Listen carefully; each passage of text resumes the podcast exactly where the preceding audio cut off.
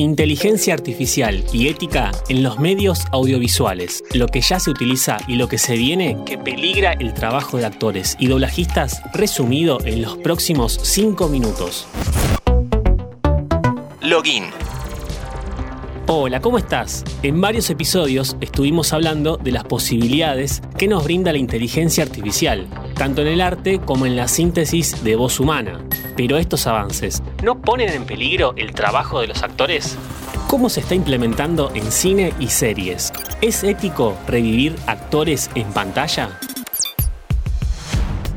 Si tuviéramos que ir hasta el inicio del uso de la tecnología para traer a la vida a un actor, tenemos que ir al 2000, año en que se estrenó Gladiador. Dirigida por Ridley Scott y protagonizada por Russell Crowe, el proyecto multimillonario traía, mediante CGI, imágenes generadas por computadora, a la Roma imperial.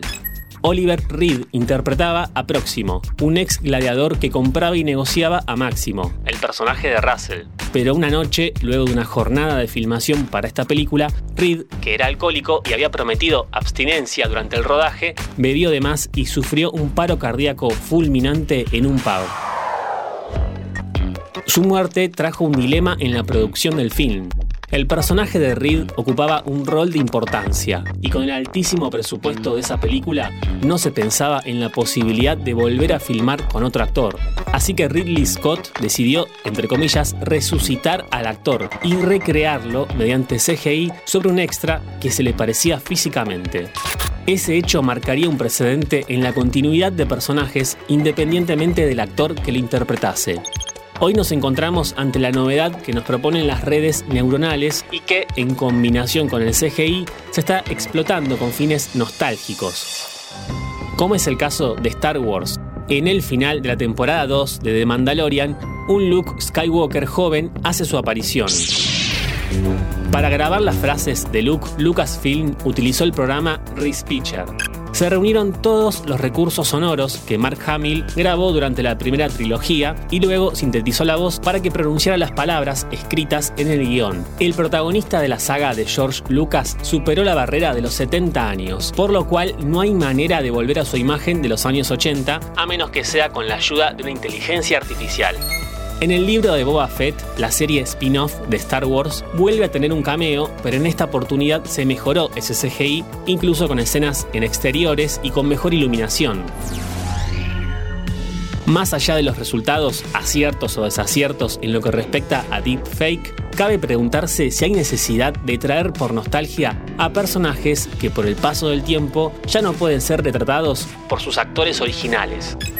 ¿Por qué no continuar lo hecho en Solo, una historia de Star Wars, donde Lando y el mismo Han no fueron interpretados por Harrison Ford y Billy D. Williams, no recurrieron al CGI? Esta búsqueda de nostalgia limita las posibilidades. Le cierra la puerta a otros actores y a las historias que se pueden contar con esos mismos personajes. En Gran Bretaña, un sindicato de actores llamado Equity demostró su preocupación por la llegada de la inteligencia artificial al mundo artístico. Desde audiolibros automatizados hasta los avatares digitales que se están desarrollando. Cada vez va a haber menos espacio para la creación humana, sostiene este grupo a la BBC. Quizás que los actores y actrices trabajen en conjunto con las compañías para crear sistemas que puedan generar locución o avatares digitales sea la manera en donde se sostenga la impronta natural de esta labor. Por último, Adapt Entertainment, una compañía de Tel Aviv, desarrolló una tecnología que realiza doblaje automatizado. Plato convierte series y películas a otro idioma con la ayuda de los actores originales. Esto se realiza en sesiones posteriores a la película en donde los actores se sientan frente a múltiples cámaras y graban sus diálogos. Su interpretación queda registrada desde varios ángulos y posteriormente se fusiona con el metraje original y se hace coincidir los movimientos faciales y de la boca en otro idioma aún no sabemos el futuro de esta tecnología, pero sí sabemos que claramente pone en peligro el trabajo de muchos doblajistas. Como siempre, te invito a que nos sigas en Spotify para más noticias e historias de tecnología y videojuegos. Esto es Login. Mi nombre es Lean Jiménez y nos vemos en la próxima partida. ¿Te gustan nuestros podcasts? Si tenés alguna sugerencia, escribinos a contacto arroba interésgeneral.com.ar.